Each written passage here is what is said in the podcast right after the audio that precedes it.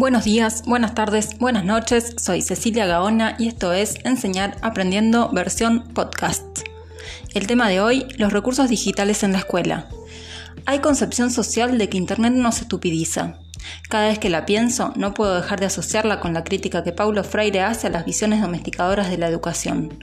Tenemos un sistema educativo que continúa replicando formas de enseñanza-aprendizaje del siglo XIX demostrando la negación a visibilizar que el docente no es más sabio que el alumno y que la forma de relación social y de adquisición del conocimiento de los niños y jóvenes del siglo XIX no es ni mejor ni peor, sino simplemente es diferente.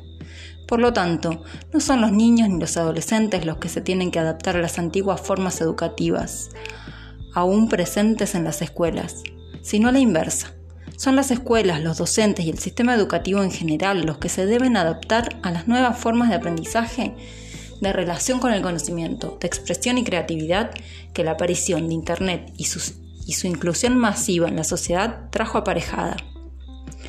Esto nos lleva a pensar que la inclusión de tecnologías no basta solo con incorporar dispositivos a las aulas, se trata de incorporar sus prácticas a las prácticas educativas.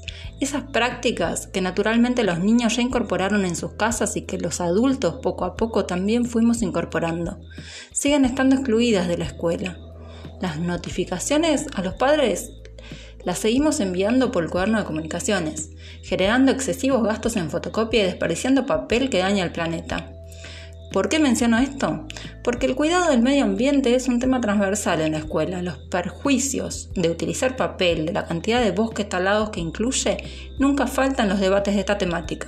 Sin embargo, teniendo la posibilidad de comunicarse con las familias digitalmente, lo siguen haciendo derrochando toneladas de papel e invalidando nuestra preocupación por el medio ambiente de la que queremos hacer conscientes a nuestros alumnos.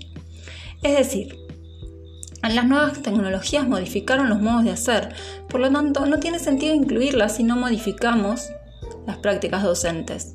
Tenemos que pensar por qué y para qué queremos incluir este recurso. ¿Es significativo para los chicos? ¿Hará la diferencia?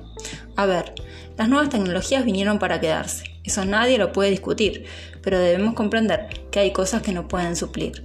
Son herramientas y por tanto tienen grandes beneficios pero también limitaciones en la práctica docente muchas veces tenemos que usarlas. Tememos usarlas, perdón, por las competencias que creemos que inhiben en el desarrollo de los niños. Y tal vez sea así. Tal vez limitan el desarrollo de algunas capacidades intelectuales y motrices, pero indudablemente se desarrollarán otras. Por eso, debemos ser cuidadosos al incluir los recursos tecnológicos en las aulas, no perdiendo de vista que lo hacemos para reforzar los procesos de aprendizaje. Seguiremos profundizando en los próximos podcasts. No te lo pierdas. Déjame tu comentario o pregunta. Me gusta el feedback. Hasta la próxima.